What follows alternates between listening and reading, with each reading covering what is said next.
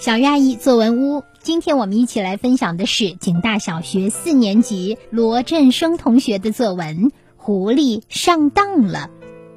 你知道狐狸的尾巴为什么是毛茸茸的吗？丹顶鹤头上为什么有一块红红的？鸭嘴兽的嘴巴为什么是扁的？别急，且听我慢慢说来。传说很久以前呀，狐狸的尾巴又大又硬。它和小动物们生活在一片被誉为世外桃源的大森林里。平时，狐狸诡计多端，骗过乌鸦的肉，偷过山羊伯伯的菜。大伙儿呀，总想着要好好教训它一顿。丹顶鹤找来鸭嘴兽和小兔子一起商量。他们仨儿来到狐狸家。丹顶鹤上前叩了叩门，只听吱呀一声响，开了一道缝。狐狸探出脑袋，看到丹顶鹤和鸭嘴兽站在门口，便用尖锐的目光瞪着他们，说道：“找我什么事？”鸭嘴兽被狐狸瞪得心里发毛，但他还是鼓起勇气说：“呃，狐狐狸大哥，我们想邀您和兔子呃跑步比赛，赢的可以得到三袋肉。”狐狸呀，歪着脑袋想了想，一口答应了。比赛开始了，狐狸和兔子像箭一样冲出去。狐狸为了得到三袋肉，使尽全身的力气跑向终点。狐狸刚冲过终点，还大口大口喘着气，丹顶鹤就拍打着翅膀向狐狸飞来。谁知狡猾的狐狸早有准备，使出一记左勾拳，重重打在丹顶鹤的后脑勺上。丹顶鹤应声倒下，脑门肿起了一个大红包。兔子连忙上前帮忙，以迅雷不及掩耳之势，又朝狐狸的眼睛撒了一把沙子。狐狸的眼睛疼得睁不开，恼羞成怒，紧紧抓住兔子耳朵。鸭嘴兽连忙拖住狐狸的尾巴，狐狸往后一仰，把鸭嘴兽重重地压在身下。兔子使劲儿地挣扎逃脱，大而硬的尾巴阻碍了狐狸的行动，它最后只能被动挨打。它被打得鼻青脸肿，嗷嗷直叫。三个小伙伴看到狐狸的狼狈样子，都哈哈大笑起来。天黑了，三个小伙伴回家了。狡猾的狐狸上当了，不仅没有得到肉，还让眼睛受伤了。心想，如果尾巴可以变软就好了。之后呀，他每天都在尾巴上绑上麻绳，终于把尾巴弄软了，变成了毛茸茸的。丹顶鹤头顶上肿着的红包却一直没有消退，就变成了头顶红冠。鸭嘴兽的嘴巴也成了升级版，扁平的嘴再也变不回去了。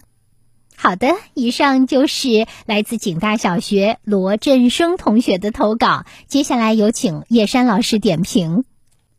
同学们，说到童话故事，大家是不是想到美人鱼、丑小鸭、小红帽、海的女儿、拇指姑娘、皇帝的新衣等等呢？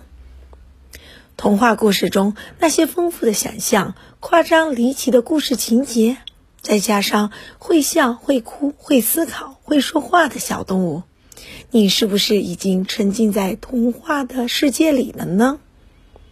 不仅是儿童喜欢看童话，大人也喜欢。小作者罗振生创编的《狐狸上当了》就很有意思。咱们先来看看题目吧，《狐狸上当了》。你是不是要问，狐狸不是一种非常狡猾的动物吗？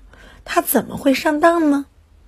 我们的好奇心刚刚被勾起来，小作者又继续追问：你们知道狐狸的尾巴为什么是毛茸茸的吗？丹顶鹤头上为什么有一块红红的？鸭嘴兽的嘴巴为什么是扁的？兔子的耳朵又为什么是长的呢？小作者用一连串的问题激发起读者浓厚的兴趣，你是不是越来越好奇？小作者编写的童话故事到底讲了些什么呢？你看，好的开头就等于成功了一半。你学会了吗？逆向思维引出主角，作为题目，多个问题串联，引出故事关键人物。接着呀，在构思全篇童话的时候，小作者注意保留了动物的特征，比如狐狸比较狡猾，丹顶鹤擅长飞，鸭嘴兽擅长游泳，兔子走路一蹦一跳。可见，童话故事中的丰富想象，不是让我们胡思乱想、不着边际的幻想，还是要基于人物的特点，展开合理的想象。这就是小作者制胜法宝：合理想象，保留特征。有些细心的同学会发现，故事中的角色一开始和现实生活中我们认识的他们不太一样。比如，丹顶鹤本来头顶不是红色的，鸭嘴兽的嘴巴本来不是扁的，小兔子的耳朵原来不是长的，狐狸的尾巴原本也不是毛茸茸的。这一招就比较厉害了，叫做特征消失法。小作者先让动物们的特征消失。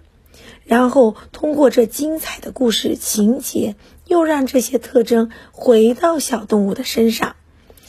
这样的故事读起来是不是很有趣呢？所以这一招特征消失法，你学会了吗？同学们，你们也可以试一试罗振生小朋友的三招写童话哦。第一，逆向思维，构题目，一串问题激兴趣。二、合理想象，保留特征；三、特征消失，构建情节。同学们还等什么？快打开脑洞，一起来创编童话吧！